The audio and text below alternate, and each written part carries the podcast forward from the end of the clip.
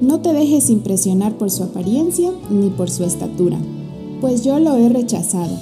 La gente se fija en las apariencias, pero yo me fijo en el corazón. ¿Con cuál secretaria hablaste? Con la de lentes, contestó. Escuché ese diálogo en la calle. Vivo en un país en el que usar los rasgos físicos para describir a las personas es muy común. No es que haya algo malo en describir a las personas de esta forma. A veces es lo que más fácil nos resulta, lo más práctico y rápido. Tampoco hay algo malo en cuidar nuestro aspecto. Es parte de lo que somos y es importante tenerlo en cuenta. Pero, ¿qué pasaría si viviéramos en un mundo sin fotos o en un mundo en el que la tarea de describir a las personas la tuvieran los ciegos? ¿Qué sabrían de nosotros los demás? ¿Qué cosas nos esforzaríamos por resaltar? ¿Qué rasgos tienen las personas que te rodean? No me refiero a los rasgos genéticos, sino a los cultivados conscientemente.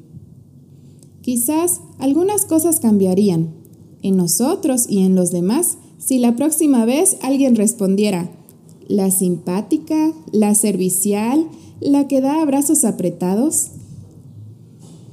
A la hora de tocar vidas, poco importa si usamos lentes o ropa de último grito de la moda, si nuestros padres son bajitos o altísimos, poco importa el color de piel, de ojos o de pantalón. La persona con el gusto más exigente, creativo y refinado y visionario del planeta, lo último que mira es tu exterior. Tampoco mira tu currículum vitae, tu billetera o tu árbol genealógico. Mira tu corazón. Y no te dio un like, no hizo clic en un corazón virtual y siguió de largo a la siguiente imagen. Se detuvo, detuvo el universo y dio su vida por ti. Dijo, te amo hasta la muerte y por toda la eternidad. Y lo dijo de verdad. Dejó uno de esas huellas de amor tan bien en nuestro corazón para que la recibamos y sepamos darla hoy, para que aprendamos a ver con sus ojos y entendamos nuestro valor.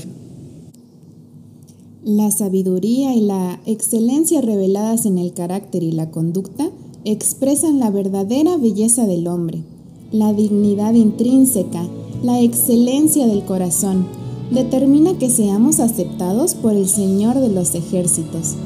Cuán profundamente deberíamos sentir esa verdad al juzgarnos a nosotros mismos y a los demás. Hoy camino con Dios, el matinal en podcast cortos para aquellos que disfrutamos de escuchar la palabra. Que tengas un excelente día y no te olvides de compartir. Y ya sabes, por aquí nos escuchamos.